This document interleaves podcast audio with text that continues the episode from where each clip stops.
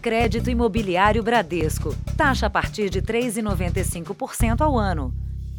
Olá, boa noite. Boa noite. Novos circuitos mostram que a milionária, suspeita de ter mandado matar o namorado em São Paulo, violou uma orientação da polícia e entrou na casa dele. Segundo a investigação, ela já tinha passagens compradas para fora do país. Cinco dias depois de supostamente mandar matar o namorado Vitor Alex Ribeiro de Souza, a empresária Anne Cipriano Frigo teria ido com este carro preto até a casa dele, num condomínio de luxo. Ela teria ficado três horas na residência e deixado o local em outro veículo, este utilitário branco. A suspeita é de que ela esteve no imóvel para tentar eliminar qualquer prova do crime. Segundo o relatório de investigação do Departamento de Homicídios a que o Jornal da Record teve acesso, Anne também mandou três funcionários até a residência para encaixotar todas as coisas que estavam na casa. O documento afirma ainda que a atitude da empresária foi contrária à recomendação da polícia.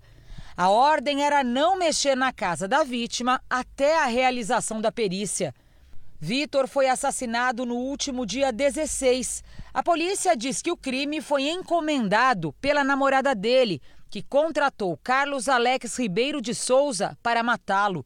Ele é corretor de imóveis e prestava serviços para o casal.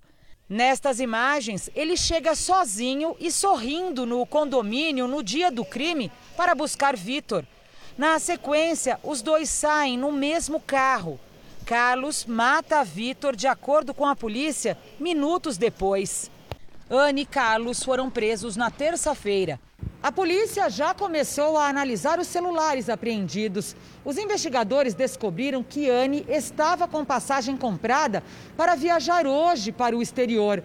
A suspeita é de que a empresária pretendia fugir do país. Hoje, Carlos veio até a delegacia para ser novamente ouvido pela polícia desta vez acompanhado de um advogado.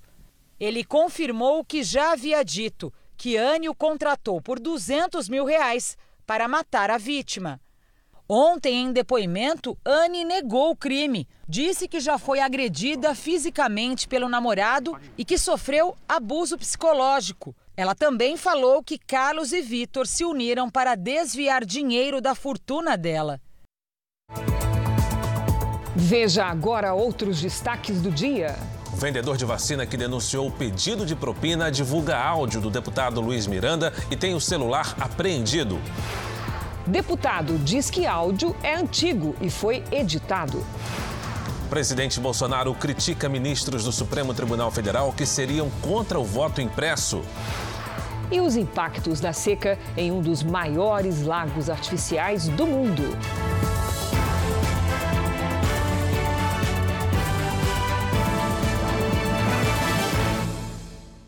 Oferecimento Open Finance Bradesco. O poder de experimentar o futuro.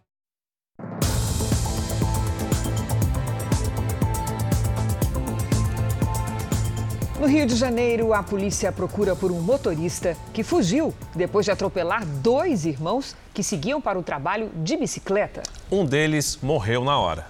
Ainda era madrugada quando os irmãos foram surpreendidos pelo carro em alta velocidade. O primeiro a ser atingido foi Wilson Silva, de 20 anos. Ele ficou ferido sem gravidade.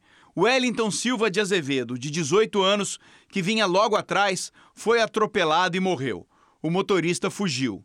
O trajeto de 7 quilômetros na rodovia Washington Luiz, na cidade de Duque de Caxias, era feito todos os dias pelos irmãos que trabalhavam na mesma empresa. Era um garoto responsável, né? Trabalhador demais. Hoje ele não foi e não vai voltar mais, né? O atropelamento foi próximo ao local onde os irmãos moram. Eles tinham acabado de sair de casa numa comunidade da região. A família chegou logo depois do acidente e acompanhou o trabalho da Polícia Rodoviária Federal. A análise das imagens da câmera de segurança pode ajudar a polícia a identificar a placa do carro e chegar até o motorista que não prestou socorro. O jovem que morreu havia acabado de conseguir um emprego como ajudante de motorista foi uma oportunidade que conseguiu para ajudar os pais e os três irmãos. Ele falava que estava muito feliz, que ele queria arrumar um trabalho para comprar as coisinhas dele. para ajudar o pai. A gente só vai sossegar o nosso coração quando acharem um culpado. 1.500 pessoas foram despejadas de um terreno da Petrobras na região metropolitana do Rio. Houve confusão durante a reintegração de posse determinada pela Justiça e um homem foi ferido por uma bala de borracha. A polícia negou qualquer tipo de excesso na ação. As 400 famílias começaram a ocupar o terreno em maio, a maioria por falta de emprego por causa da pandemia. A Petrobras disse que presta assistência e providenciou alimentação, colchonetes e cobertores para aqueles que foram para os abrigos. Um rapaz de 18 anos foi agredido na cidade de Guariba, no interior de São Paulo. Os agressores eram policiais. Um dos policiais olha se não há ninguém por perto e começa a bater no rapaz com um pedaço de madeira, enquanto o outro PM segura a vítima. O segundo PM também agride o jovem e um terceiro joga a bicicleta dele na fogueira. Jorge, de 18 anos, disse que estava no estacionamento do mercado com mais 10 pessoas quando os policiais chegaram. Falando, gritando na rua, eles gritando, filho, botando revólver, quase que mata até a tia Creuza lá. Ó. Com as pernas ainda marcadas, Jorge conta que teve que pular um muro para fugir. Falou, corre, corre, corre, vai embora, vocês me dão um tiro a mina, eu tô pra trás, foi isso não. Eu fui lá, o muro tá até lá, ó, lá na frente pulei um muro cheio de prego. A própria Polícia Militar divulgou as imagens. Disse que repudia atos de violência como esse e que instaurou um inquérito para apurar as agressões. A PM também afirmou que vai pedir a prisão preventiva dos policiais identificados no vídeo. Para a mãe de Jorge, nada justifica as agressões. Se ele estivesse trabalhando na biqueira, estivesse fazendo alguma coisa errada, a obrigação deles era algemar e levar para a delegacia, não agredir. Moradores encontraram novas manchas de óleo hoje na região metropolitana de Salvador. Uma perícia vai investigar se o material tem o mesmo perfil químico dos resíduos que atingiram o litoral baiano em 2019. O óleo está preso nas pedras e misturado à areia da praia. As manchas ficam visíveis durante a maré baixa, que é quando a limpeza pode ser feita. Cerca de 500 quilos de resíduo já foram retirados na praia de Itacimirim, um paraíso turístico que fica a 80 quilômetros de Salvador. Amostras do material recolhido aqui foram encaminhadas para um laboratório. O objetivo é apurar se os vestígios têm a mesma composição química encontrada nas manchas de óleo que atingiram a costa brasileira há quase dois anos ele está numa consistência pastosa rígida. A suspeita inicial, a maior probabilidade é que seja óleo decorrente do derramamento de 2019. A investigação sobre o derramamento de óleo em 2019 apontou três navios estrangeiros como suspeitos. O relatório foi entregue à Polícia Federal e ao Ministério Público, mas até hoje a Marinha não chegou a uma conclusão do que realmente aconteceu. Uma iniciativa de voluntários tem ajudado a população na procura por vacinas contra a Covid-19. O projeto informa em tempo real onde os imunizantes estão disponíveis. A tão esperada hora da vacina contra a Covid-19 está chegando para a Nádia. Estou ansiosa, estou nervosa, estou feliz, é um misto de, de sensação. Antes de sair, para não ficar rodando, procura na internet um posto perto de casa que tenha o imunizante e usa um site novo, o Onde Tem Vacina. Depois de algumas tentativas, ela encontra. Tá falando que hoje eles estão vacinando e que também não tem muita fila. Vai arriscar? Vou. O site foi o vencedor do concurso nacional de projetos digitais da Sociedade Brasileira de Informática em Saúde. Esse é o grande diferencial do Onde Tem Vacina, que ele traz justamente essa integração da, do feedback, né, das respostas à participação das pessoas, contribuindo nesse sentido com as informações oficiais dos governos, dos municípios. O Onde Tem Vacina é um projeto voluntário e gratuito. Basta acessar a página e inserir a região desejada ou o CEP onde a pessoa está, para receber informações de quais são os postos próximos e se estão vacinando. O site junta as informações oficiais do Ministério da Saúde com aquelas passadas pelos usuários. Por isso é importante que depois de ser vacinada, a pessoa compartilhe a sua experiência. Se havia realmente o imunizante no posto de saúde, qual deles e a situação da fila.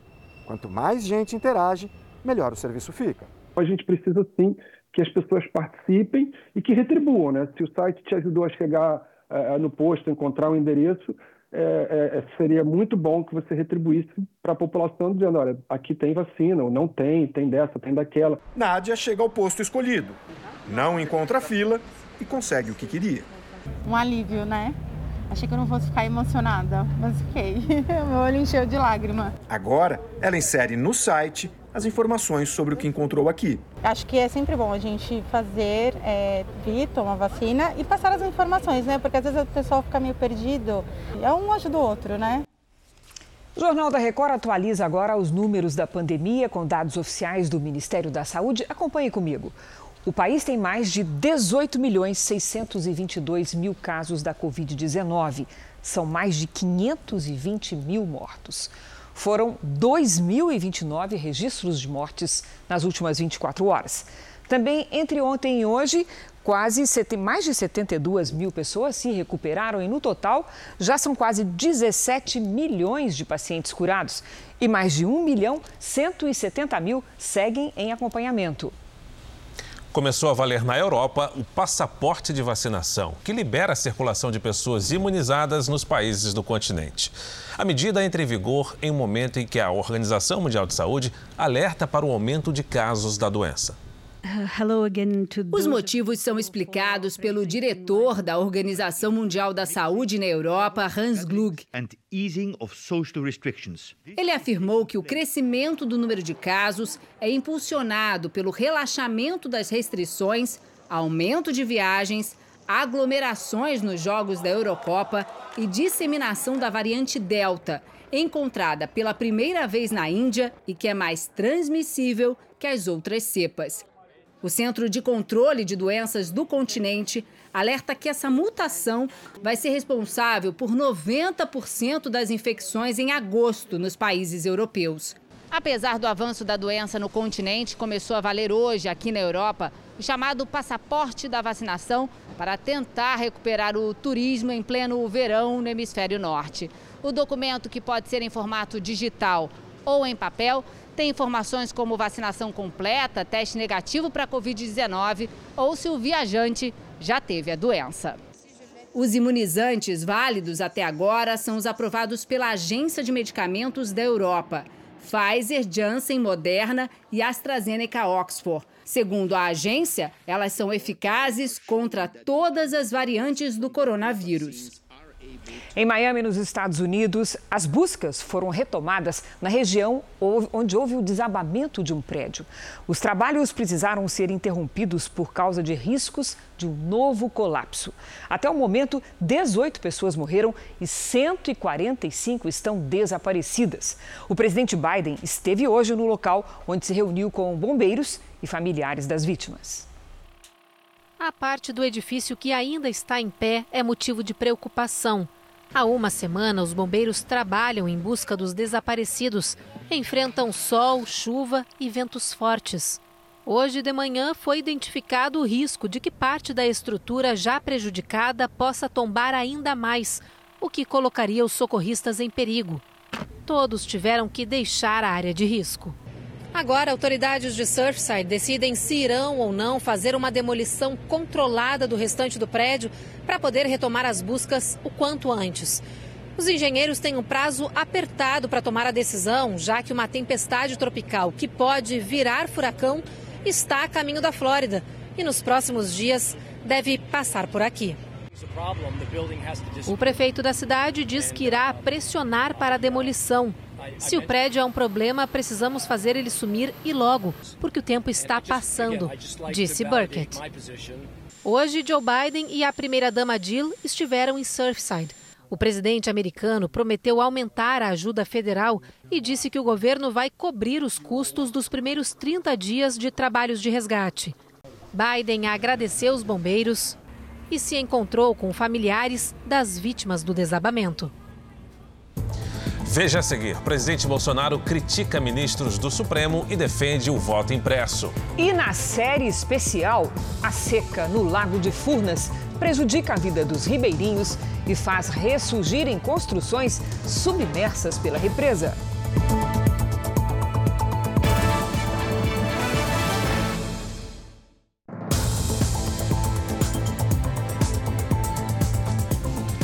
Presidente Bolsonaro voltou a pressionar pela aprovação do voto impresso nas eleições do ano que vem. Desta vez, os alvos, os alvos foram os ministros do Supremo Tribunal Federal.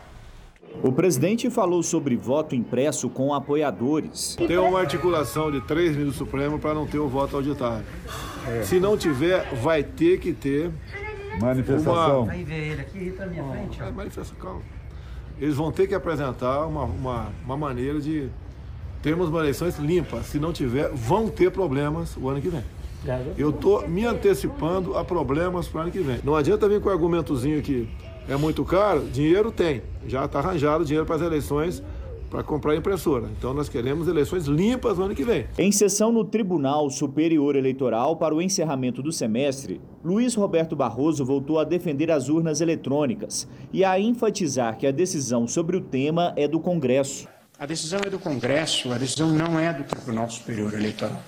Nós apenas expomos as nossas razões e os fundamentos pelos quais nós defendemos a absoluta lisura do nosso sistema e os riscos de voltarmos ao modelo da velha mesa apuradora, com os votos contados à mão um tempo em que os votos apareciam, sumiam. Barroso afirma que a utilização de cédulas não traria segurança ao nosso sistema. É um equívoco imaginar que voto impresso seja sinônimo de voto auditável. Pelo contrário, o voto impresso traria um mecanismo de auditagem menos seguro do que o objeto da auditoria, que é o voto eletrônico, porque o voto impresso é sujeito a transporte, armazenamento e manipulação humana. E sempre lembrando que se a urna eletrônica estiver fraudada, o voto em papel também sairá fraudado. O presidente do Supremo também se manifestou. Nossas eleições sempre foram limpas. O próprio presidente Bolsonaro foi eleito pela urna eletrônica numa eleição limpa. A utilização ou não do voto impresso nas eleições do ano que vem é debatida no Congresso Nacional. A proposta está numa comissão especial e, por se tratar de uma alteração na Constituição, precisa ser aprovada em dois turnos na Câmara e no Senado. O projeto enfrenta resistência e o tempo é curto. Os presidentes de 11 partidos se uniram contra o voto impresso, que já foi aprovado uma vez no Congresso, mas como projeto de lei e acabou sendo considerado inconstitucional pelo Supremo. Só uma mudança na Constituição garante a novidade nas eleições. O ministro Alexandre de Moraes, do Supremo Tribunal Federal, arquivou o inquérito dos atos antidemocráticos, mas determinou a abertura de uma investigação para apurar a existência de uma organização criminosa digital. Hoje, o ministro Marco Aurélio Melo se despediu do Supremo depois de 31 anos na corte. Antes de iniciar o recesso do Judiciário, o ministro Alexandre de Moraes atendeu ao pedido da Procuradoria-Geral da República e arquivou o inquérito que apurava os chamados atos antidemocráticos, que pediam um fechamento do Congresso e do STF. Ao mesmo tempo, Moraes abriu uma nova frente de investigação, que, segundo ele, aponta a existência de uma verdadeira organização criminosa, de forte atuação digital, que tem por um de seus fins desestabilizar as instituições democráticas. Apurou-se fortes indícios e provas específicas em relação à pessoa de Alan dos Santos, sócio do canal digital Terça Livre, além de agentes políticos e servidores aderentes às suas ações. Moraes afirmou que é necessário investigar a relação do blogueiro com integrantes do governo e parlamentares bolsonaristas, no que chama de tentativa de provocar rompimento institucional. O novo inquérito terá prazo inicial de 90 dias e será conduzido na Polícia Federal pela mesma equipe da investigação arquivada. Também hoje os ministros se despediram do mais antigo integrante do Supremo, Marco Aurélio Melo, que se aposenta em 12 de julho ao completar 75 anos, idade máxima para compor a corte. Conhecido pelos votos divergentes e pela atuação independente, Marco Aurélio Melo deixa como principal legado a TV Justiça, criada quando ele ocupou interinamente a presidência da República durante o governo Fernando Henrique Cardoso em maio de 2002. Os meus agradecimentos pela troca de ideias nesses 31 anos de Supremo, pela até mesmo paciência dos meus pares, desse adeus, eu tenho a certeza, a certeza absoluta que o Supremo, na composição atual, não faltará a nacionalidade. Que assim o seja. E o meu muito obrigado de coração a todos os senhores. Numa rede social, o blogueiro Alan dos Santos rebateu a decisão do ministro Alexandre de Moraes. Ele disse que querem criminalizar a opinião. Nós tentamos contato com o blogueiro, que não respondeu. O Brasil abriu 288.666 empregos com carteira assinada em maio. Os dados são do Cadastro Geral de Empregados e Desempregados, divulgados hoje pelo Ministério da Economia. No acumulado de 2021, foram registrados mais de 1 milhão 233 mil novos empregos formais. Primeiro-ministro do Japão estuda a possibilidade de não liberar a presença de público durante as Olimpíadas de Tóquio. Então, nós vamos ao vivo conversar com a correspondente Silvia Kikuchi e saber se essa medida vai depender da situação durante a pandemia. É isso mesmo, Silvia? Bom dia para você aí no Japão. Olá, Fara. Boa noite para você, para a Cris e a todos que nos acompanham. É isso mesmo. Sob forte pressão interna, o governo alertou que seis pessoas ligadas aos Jogos entraram no país infectadas pela variante Delta do coronavírus. Ao todo, 100 atletas de diversos países já chegaram a Tóquio para o maior evento esportivo do planeta, mas um deles vai ter que voltar. O maratonista de Ruanda, Félicien Muhitira, disse que, que saiu do hotel sem autorização e violou os protocolos contra a Covid estabelecidos pela organização do evento. Ele sofreu uma punição severa e acabou expulso dos Jogos. Fara, Cris. Obrigado, Silvia. Veja a seguir: explosão de caminhão foi sentida a 15 quilômetros de distância e atingiu pelo menos 10 veículos. Na série especial, a situação de quem vive do turismo e depende do Lago de Furnas para sobreviver.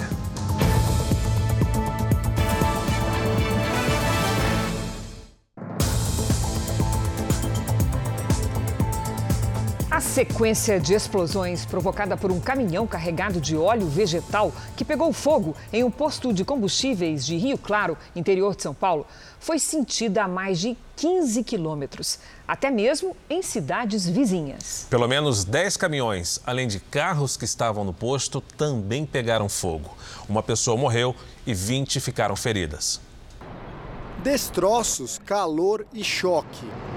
As imagens registradas nesta quinta-feira no posto de gasolina às margens da rodovia Washington Luiz são as marcas de uma noite de desespero. Um homem gravava o caminhão pegando fogo quando a maior explosão aconteceu. Ele escapou por pouco. Rapaziada, explodiu tudo aqui, ó. Rapidamente, as chamas se espalharam e um grande incêndio tomou conta do local.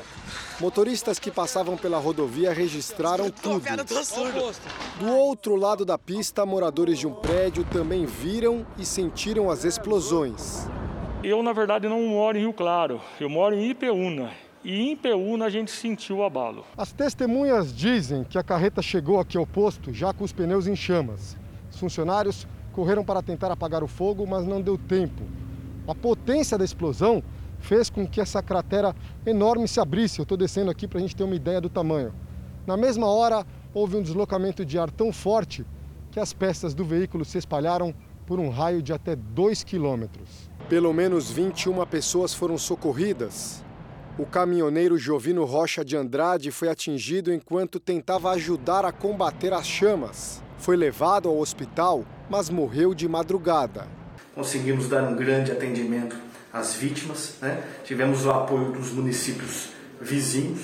Hoje, infelizmente, o paciente de 42 anos, o mais grave, veio a falecer no início da manhã esse outro caminhoneiro também estava no restaurante do posto quando as explosões começaram. Se todos tivessem já jantado alguma coisa e tivesse dentro dos caminhões, morria todos. Não sobrava um ali. Agora aqui, ó. Segundo a Secretaria de Saúde, o motorista da carreta que pegou fogo foi hospitalizado na cidade de Ipeúna, mas o estado de saúde dele não foi divulgado. A suspeita é que o motorista do caminhão tenha acionado o freio muitas vezes, o que pode ter causado o superaquecimento das rodas. As gaiolas onde estavam os tonéis com óleo vegetal ficaram retorcidas. Hoje, Vander recolheu as melancias destruídas no caminhão estacionado ao lado da carreta em chamas. O prejuízo é de 6 mil reais. Mesmo assim, ele comemora porque saiu do posto para ir ao banco minutos antes da explosão. O que é importante é a minha vida, né? Eu estou vivo, o resto não é correr atrás. Nascer de novo. Essa é a minha sensação. Eu nasci ontem. Sete em cada dez famílias terminaram o primeiro trimestre deste ano endividadas. Esse é o número mais alto desde 2010. Uma lei que pode ser sancionada ainda hoje pelo presidente Bolsonaro vai ajudar as pessoas a negociar contas atrasadas e a criar regras mais rígidas para os empréstimos a idosos. A dona Dalva, de 51 anos, mora com os três filhos e está desempregada. O dinheiro que consegue com os trabalhos temporários está longe de reduzir as dívidas de 40 mil reais. Essa dívida era sempre para ajudar minha família, né? Para nós sobreviver, ajudar nossa família com as crises, com as coisas. Então não tinha como correr. Sete em cada dez famílias brasileiras encerraram o primeiro semestre deste ano com dívidas. Esse é o maior patamar desde 2010. O grande vilão é o cartão de crédito, que aparece como principal fonte de endividamento para mais de 80% das famílias. As formas de empréstimos, como o crédito pessoal e o consignado, além do cheque especial, também aparecem como fontes de dívidas. A nova lei do superendividamento, aprovada pelo Senado, promete melhorar as condições de pagamentos. Para proteger os superendividados, ela altera o Estatuto do Idoso e adiciona novos capítulos ao Código de Defesa do Consumidor. O presidente Jair Bolsonaro tem até a noite de hoje para sancionar a lei. Se não fizer isso, ela já entra em vigor. Entre as mudanças estão regras mais rígidas para a contratação de crédito e o incentivo ao financiamento responsável. Na publicidade, as organizações ficam proibidas de usar expressões como gratuito, sem acréscimo e taxa zero. Outro capítulo garante melhores condições de pagamento e permite uma espécie de recuperação judicial para o consumidor negociar as dívidas com todos os credores ao mesmo tempo. O valor das parcelas passa a ser limitado para preservar um percentual mínimo de acordo com a renda de cada um. A expectativa é que realmente a aprovação da lei já né, é, é, vigente vai ter uma mudança bastante expressiva e uma melhora no sistema também de geração de informação para apurar é, como esse consumidor chega ao endividamento. Outra mudança importante para combater a contratação desnecessária desse tipo de serviço é o veto a assédio ou pressão para o contratante, principalmente idosos. Esse ano, muita gente está passando o inverno pela primeira vez nas ruas de São Paulo.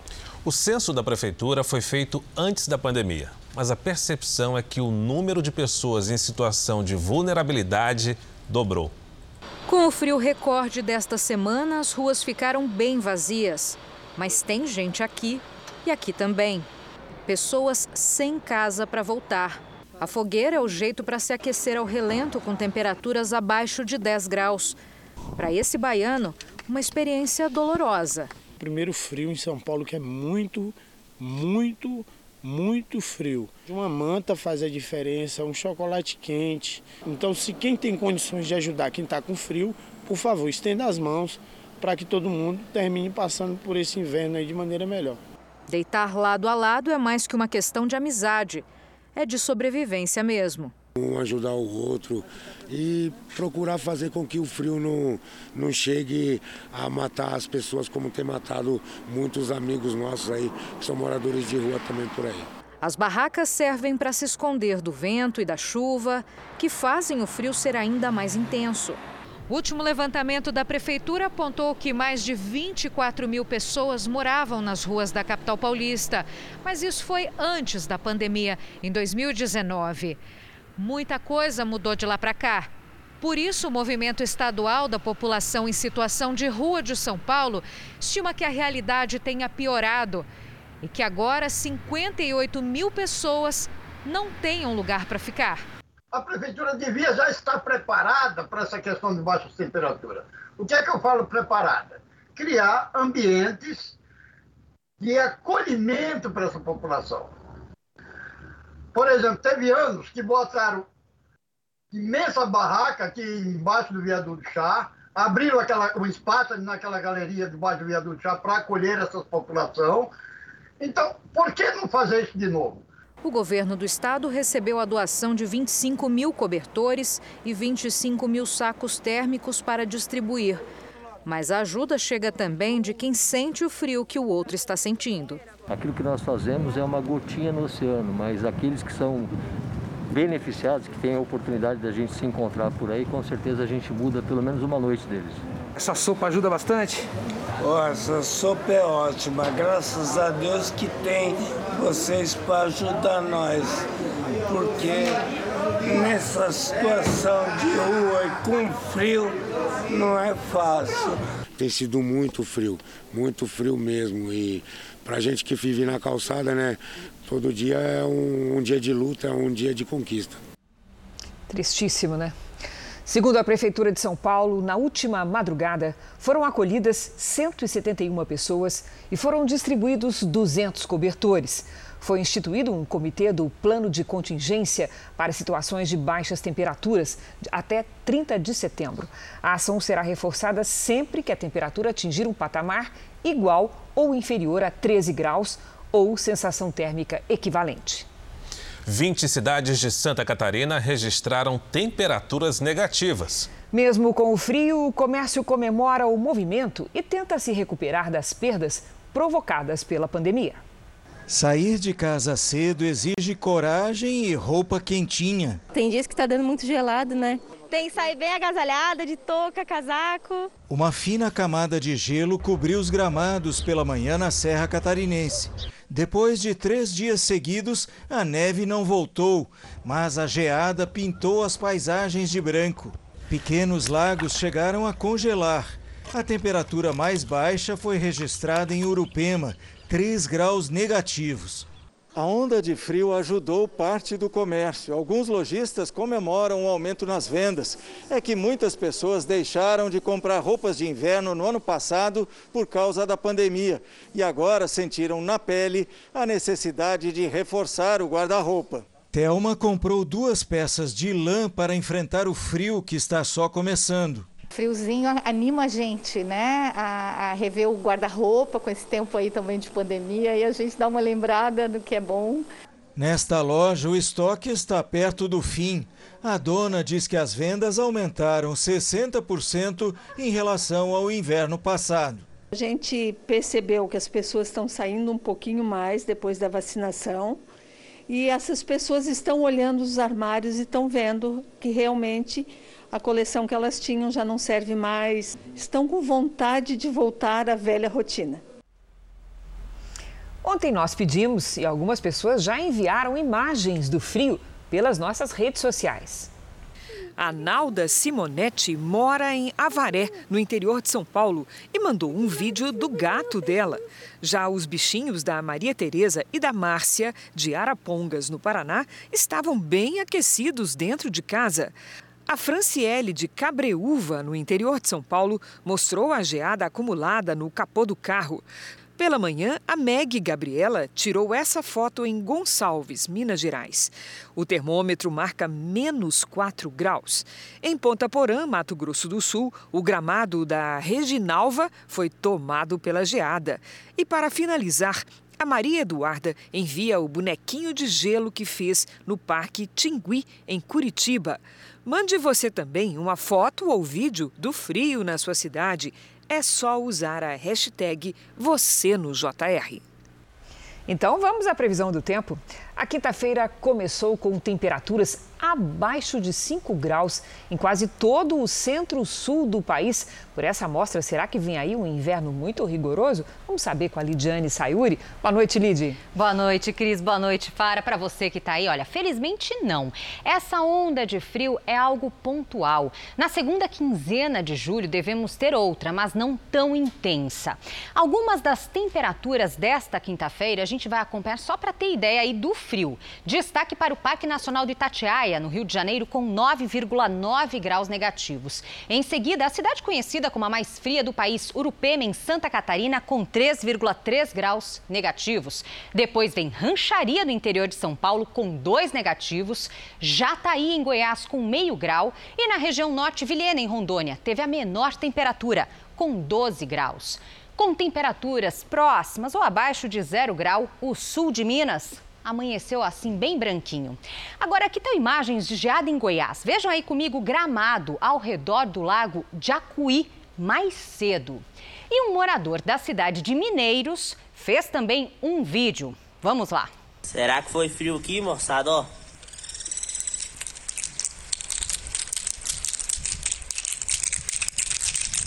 Ninguém tem dúvida, né? Mas agora, nesta sexta-feira, os ventos mudam a direção e as temperaturas já não ficam tão baixas. À tarde, o sol aparece na maior parte do Brasil. No Sudeste, Centro-Oeste, interior do Nordeste, atenção para a baixa umidade do ar. No extremo norte, pancadas isoladas. Em Curitiba, máxima de 19 graus. No Rio de Janeiro, faz 24 e até 33 em Palmas. Em São Paulo, mínima de 9 e máxima de 21 graus. No Tempo Delivery, o Mauro quer saber até quando, Lidiane, vai fazer frio em Eldorado, no Mato Grosso do Sul.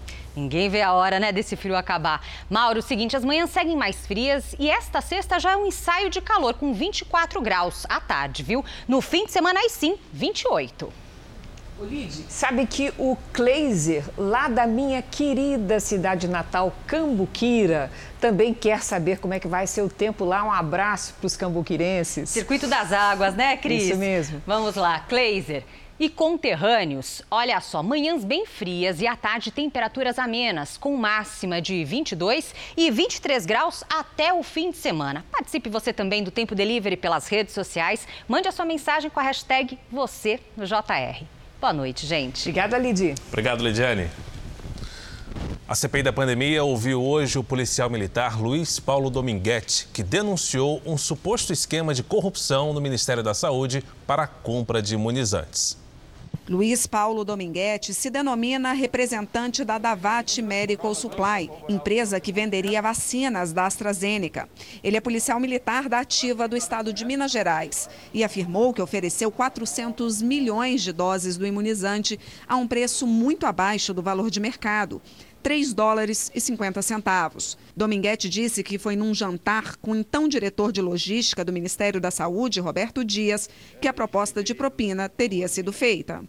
Era um dólar por dose um dólar por dose. Nesse encontro estariam presentes também o coronel Marcelo Blanco, assessor do Departamento de Logística do Ministério, que perdeu o cargo, e também Alexandre Martinelli, ex-subsecretário de Assuntos Administrativos do Ministério. No entanto, a Davat, que tem sede nos Estados Unidos, afirma que Luiz Paulo Dominguete não possui vínculo empregatício com a empresa, atuando como vendedor autônomo, e que ele apenas intermediou uma negociação com o governo. Já a AstraZeneca, também em nota, afirmou que não disponibiliza a vacina por meio do mercado privado. Não me foi solicitado currículo por parte da Davat. Havia, sim, uma parceria comercial né? E quando eles ofertaram a disponibilidade da vacina, não ofertaram só a mim não. Existia outros é, dito intermediários, né, oferecendo, trabalhando a mesma vacina em outros lugares. Então não era uma exclusividade minha. Mas o ponto alto do depoimento foi quando Dominguete disse que o deputado federal Luiz Miranda tentou negociar diretamente com a Davat a compra de vacinas e apresentou um áudio que teria sido enviado pelo responsável da empresa. Então, irmão, o grande problema é que toda a documentação do comprador, o comprador meu já está de saco cheio disso, vai pedir a prova de vida antes e a gente não vai fazer negócio. Então, você nem perde tempo. Você sabe que eu tenho um comprador e com potencial de pagamento instantâneo. Vai que ele compra o tempo todo lá. Quantidades menores, obviamente. Se o seu produto estiver no chão, o cara fizer um vídeo, falar meu nome, Luiz Miranda, tem aqui o produto e tal, o meu comprador entende que é fato, ok? E encaminha toda a documentação necessária amarra, faz as travas, faz os contratos todos e bola para frente. Os senadores chegaram a suspeitar das intenções do depoente. Senador Senhor presidente, Ranolfi. com todo respeito, essa testemunha foi plantada aqui. Ela foi plantada. Ela está em estado flagrancial do artigo 342. Veja bem qual é o seu papel aqui. Veja qual é o seu papel aqui. Do nada surge um áudio do deputado Luiz Miranda, tá certo? Chapéu de otário é marreta, irmão. Tá brincando com a gente? O deputado Luiz Miranda foi até o Senado. Ele negou que o áudio falasse em vacinas. Seria assim uma negociação de luvas para supermercados e restaurantes norte-americanos, intermediada pela empresa que ele possui nos Estados Unidos em 2020. A negociação desse áudio trata-se de luvas para o mercado americano. Por azar dele, ele coloca um áudio que diz ali claramente né, as empresas que são americanas né, fornecimento em restaurantes, porque são luvas que nos Estados Unidos, no início da pandemia, uma das obrigações era que todos os estabelecimentos comerciais, os profissionais estivessem usando luvas. E teve um momento que faltou esse tipo de material e perguntaram se nós não conseguíamos fornecer, porque era a expertise do meu negócio. Depois da entrevista, o deputado registrou em cartório que o áudio havia sido editado. A edição do áudio rendeu ao depoente vários pedidos de prisão, que foram negados pelo presidente da comissão. O depoente afirmou que não sabia que o áudio havia sido editado. O celular de Luiz Paulo Dominguete foi apreendido pela Polícia Legislativa. Depois de saber que o áudio não tratava de compra de vacinas, Dominguete voltou atrás e disse que pode ter sido induzido ao erro. Em nota, Roberto Dias admitiu ter se reunido num restaurante em Brasília com Dominguete e Coronel Blanco, mas nega ter negociado propina para a compra de vacinas. Agora, o presidente da CPI defende que seja feita uma cariação entre Luiz Paulo Dominguete, Cristiano Alberto Carvalho, representante da Davate, e os participantes do jantar com Dominguete. Roberto Dias depõe na próxima quarta-feira. Coronel Blanco e Cristiano Carvalho também já foram convocados. Sobre as suspeitas para a compra das vacinas da AstraZeneca, parlamentares da oposição enviaram ao Supremo Tribunal Federal uma notícia crime contra o presidente Jair Bolsonaro e o ex-diretor de logística do Ministério da Saúde, Roberto Dias. A ministra Rosa Weber despachou o pedido de investigação para análise da Procuradoria-Geral da República. Em junho, o Ministério da Saúde bateu um novo recorde e entregou mais de 38 milhões de doses de imunizantes. Nós vamos ver agora como está o andamento da vacinação em todo o país. Somadas as aplicações da primeira e segunda doses, 1 milhão 429 mil pessoas receberam a vacina contra o coronavírus nas últimas 24 horas. Hoje, o Brasil tem 75 milhões 229 mil vacinados com a primeira dose. 26 milhões 895 mil brasileiros completaram a imunização. Na região sudeste, o Rio de Janeiro aplicou a primeira dose em 5 milhões 616 mil pessoas. Mais de 32% da população está imunizada. No sul, Santa Catarina imunizou 2 milhões 631 mil moradores, ou seja, 36,2% dos catarinenses receberam a primeira dose. No Nordeste, a Paraíba vacinou mais de 1 milhão 245 mil pessoas. A imunização alcançou 30,8% dos moradores do estado. E no Rio Grande do Norte, 1 milhão 160 mil moradores receberam a primeira dose. Isso representa mais de 32% da população. No portal r7.com você pode acompanhar a situação de todos os estados no mapa interativo.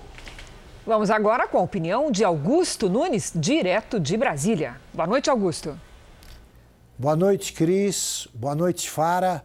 Boa noite a você que nos acompanha. Sejam quais forem os pretextos, alegações ou desculpas, é inaceitável que um lote de 2 milhões de imunizantes seja retido em algum galpão da máquina burocrática, enquanto uma imensidão de brasileiros busca proteger-se da Covid-19. O problema se torna ainda mais chocante quando a retenção paralisa um lote da vacina Janssen, doado pelos Estados Unidos, que imuniza os possíveis alvos da pandemia de coronavírus com a aplicação de uma única dose. Segundo a Agência Nacional de Vigilância Sanitária, a Anvisa, o Ministério da Saúde apresentou a documentação indispensável para a liberação de quase um milhão de imunizantes que chegaram neste 26 de junho, um sábado. Estranhamente, a ausência desses documentos manteve mais de 2 milhões de vacinas armazenadas no centro de logística do Ministério da Saúde. Detalhe: o carregamento chegou no dia 25, sexta. Se todas as doses fossem prontamente liberadas, já na terça-feira, o programa de vacinação teria imunizado mais 3 milhões de brasileiros. A estiagem que castiga o sul e o sudeste do país atinge também uma das maiores represas hidrelétricas do país, a usina de Furnas. A falta de chuva ameaça os sistemas de geração de energia, leva transtornos também às pessoas que vivem nos municípios banhados pela represa, no sul de Minas.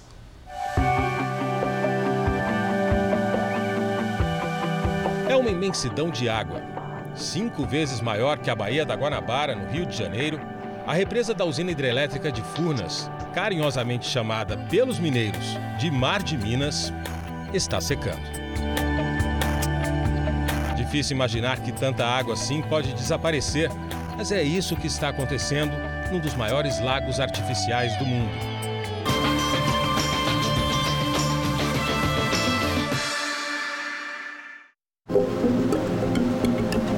As dimensões desse mar de Minas são gigantescas. A usina hidrelétrica conta com dois braços principais de reservatório, um com mais de 240 quilômetros e o outro com 170 quilômetros. A queda constante do nível da água do Lago de Furnas vem provocando um rombo na economia do sul de Minas Gerais. Já afeta a piscicultura, o turismo, mas principalmente a usina hidrelétrica, que nesse momento trabalha com 30% da capacidade de energia e com a estiagem pode chegar a 10%. Se isso acontecer, a usina pode parar e um apagão pode acontecer em boa parte do Brasil. Em São Paulo, pelo menos quatro cidades já consideram adotar racionamento de água. Os rios que movem as enormes comportas e que geram energia também preenchem os lagos espalhados pela região. E eles geram empregos e renda para muita gente. É, quando você deixa de, de, de atrair pessoas, automaticamente né, é, você gera um problema para aquele que investiu e busca o resultado na sua atividade. É dentro de um barco que a situação fica ainda mais nítida. O nível de esvaziamento do Lago de Furnas está tão acelerado que algumas atrações turísticas, como essa aqui, conhecida como Vale dos Tucanos, já começa a ficar quase inacessível, porque os barcos não conseguem mais passar por canais como esse aqui atrás de mim. A paisagem é deslumbrante. Outro local famoso é a Lagoa Azul. Há um ano estava assim, e hoje a enorme queda d'água virou um filete. Luiz e a família são donos de um restaurante e do porto de Turvo. O local está sempre cheio, mas com a seca, muitas embarcações têm dificuldade para navegar. Aqui ao fundo está a principal cachoeira dele, que é onde a gente consegue enxergar aí todas as oscilações que o lago sofreu nesses últimos tempos, né? Na linha marrom ali, que a gente consegue observar, é onde é o nível máximo do reservatório de Furnas, né? a cota 768. Estamos aí a 11 metros abaixo dele hoje. Seguimos para o outro braço do rio represado. Vamos para o município de Cássia, onde está um porto importante da região. Um outro reflexo com a estiagem pode chegar ao bolso do consumidor. Do outro lado da margem fica o porto de Delfinópolis, um dos maiores produtores de banana do Brasil. Para escoar a produção, os produtores precisam usar essa balsa para fazer a travessia. Mas como o lago está secando rapidamente, isso fica cada vez mais difícil. Aqui do lado, por exemplo, a gente pode ver várias rampas que já foram construídas e desativadas porque a água não para de descer. Contamos sete que já não dão mais acesso às balsas. Sem ancoradouro, uma balsa tem que esperar no meio do lago para que a outra possa aportar. Tem dia que você fica mais de uma hora, uma hora e meia aqui, duas horas, esperando a balsa e, e nada. Não muito longe dali, chegamos ao sítio do Ricardo. Ele produz tilápias, o peixe mais popular da região. A produção do Ricardo é pequena. Mesmo assim, ele emprega três pessoas. Quando eu fiz a minha casa, mudei para cá, a água ia lá em cima, na, naquela árvore lá em cima, né? Você vê hoje, ele deve estar tá, o quê aqui, com uns 30 e poucos por cento só, né? E a dificuldade é essa, né? A gente tem que estar tá arrastando os tanques lá para o meio e para cá. Já o vizinho dele, Anderson, admite, as perdas foram grandes. Ele investiu aqui quase um milhão de reais, mas o volume de água só diminui e os planos de Anderson foram se desidratando devagar. Essa barcaça a gente comprou ela, né, para fazer um empreendimento aqui, ia colocar um pequeno restaurante aqui anexado ao empreendimento que a gente já tinha na água. Ah. E com oito meses aconteceu isso aí. Em janeiro de 63, com a conclusão da barragem da usina de Furnas, as águas do Rio Grande formaram um dos maiores reservatórios do mundo, integrando 34 municípios e gerando energia para boa parte do Brasil. Ali ao fundo a gente vê a casa construída para o então presidente Juscelino Kubitschek assistir de camarote à abertura das comportas. A extensão do reservatório condenou várias cidades e propriedades a ficarem debaixo d'água. Essa barragem de forno acabou com a vida de muita gente, de muitas famílias. Também forçou a desocupação de mais de 35 mil pessoas. Na época, Dona Maria do Livramento tinha só 18 anos.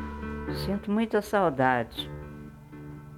Porque eu fui criada lá, né? De volta ao lago, atravessamos de balsa para chegar à cidade de Guapé. Até lá, são mais 60 quilômetros por terra. Uma cidade com quase um século. A chegada de Furnas por aqui, nos anos 60, deixou marcas. Tudo foi para o fundo do lago. Nos últimos anos, a água desceu tanto por aqui que esta casa, que já esteve debaixo do lago, reapareceu. É como se o passado viesse à tona para os moradores que há mais de 60 anos são diretamente afetados pelas águas inconstantes do Mar de Minas.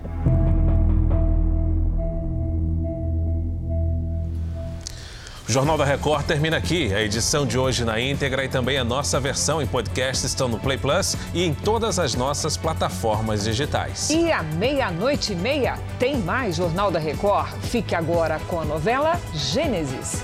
A gente se vê amanhã. Até lá. Para você, uma excelente noite e até amanhã.